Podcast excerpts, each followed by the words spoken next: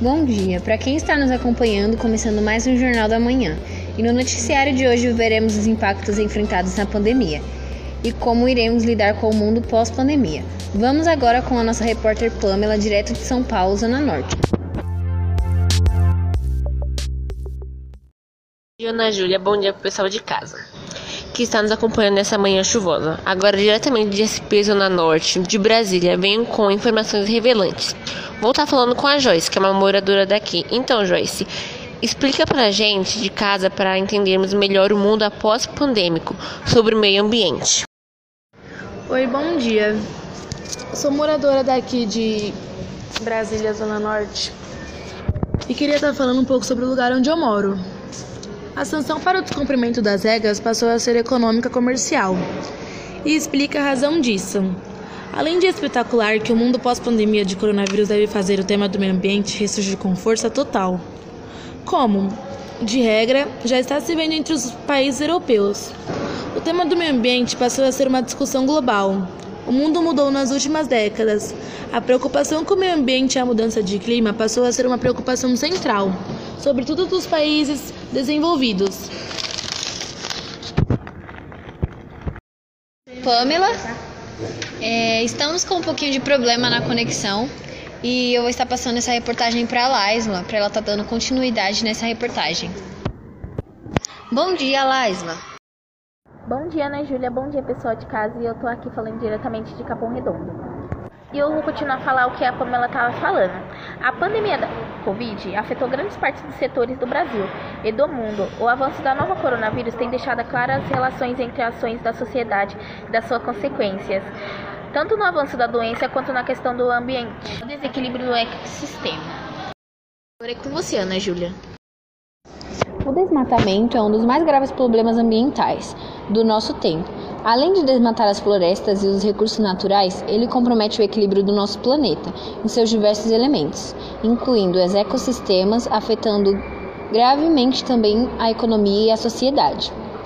Para falar um pouco mais sobre esse assunto, a nossa repórter é Eloá. Bom dia, Eloá. Fala um pouco sobre quais são as principais causas do desmatamento. Bom dia, pessoal de casa. Bom dia, Ana Júlia. Quem fala é Eloá. Suas causas podem ser muitas mas geralmente inclui a necessidade de explorar as florestas para obter ganhos econômicos, como a obtenção de madeiras, frutos, vivas, entre os outros produtos e comerciáveis. A explosão urbana também é responsável pelo desmatamento, principalmente nas arenas mais povoadas. Então, Pamela, qual o motivo da crise financeira na pandemia? Bom dia, Ana Júlia. Bom dia pro pessoal de casa. Então, respondendo a pergunta que a Bianca fez, a crise econômica causada pela pandemia tem características de queda da oferta e da queda da demanda. Houve um choque de demanda, mas também houve um choque de ofertas. Várias pessoas perderam sua renda ou experimentaram forte redução da renda. Consequentemente, a demanda caiu. Então, Bianca, como que está sendo a saúde mental da população, dos jovens da pandemia. Bom dia, Ana Júlia. Bom dia, pessoal de casa. Como vocês estão? Bom, eu vim com as últimas notícias urgentes sobre o impacto da pandemia na vida da população e deixando bem claro e colocando em pauta um assunto importantíssimo que é a saúde mental. Com os aumentos de casos, as preocupações, os medos, os sentimentos ruins, as percas, as pessoas foram se sentindo solidárias, foram ficando sozinhas com isolamento, sem ver seus antequeridos e com isso a mentalidade das pessoas foram ficando mais pesadas, porque as pessoas foram pensando mais e mais e mais e se preocupando mais e mais e mais, vindo também a depressão e a ansiedade que são muito, muito, muito sérios. Ainda que alguns desacreditem e julgam muito e não sabem no que estão falando, isso daí traz malefícios para a nossa saúde, tanto mental quanto física. O sedentarismo também, pelo fato das pessoas ficarem em casa isoladas, sem contato, sem meio de comunicação, sem ter um entretenimento, sem conversar, sem desabafar, sem correr, sem pular, sem fazer nada, as pessoas ficaram é, deprimidas em casa.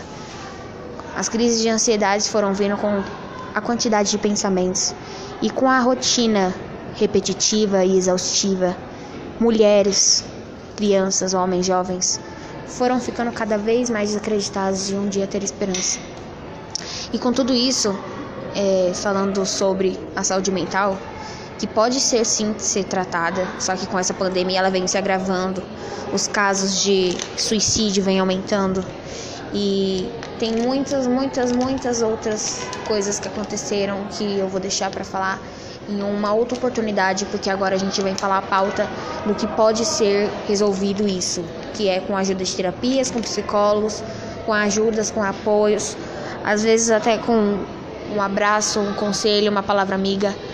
A empatia, que é a solidariedade que as pessoas estão tendo ultimamente sobre o mundo. Então, assim, as pessoas sofreram muito com isso e sofrem até hoje. Depressão e ansiedade não é brincadeira, não é zoeira e não é nenhum tipo de piada. É sério.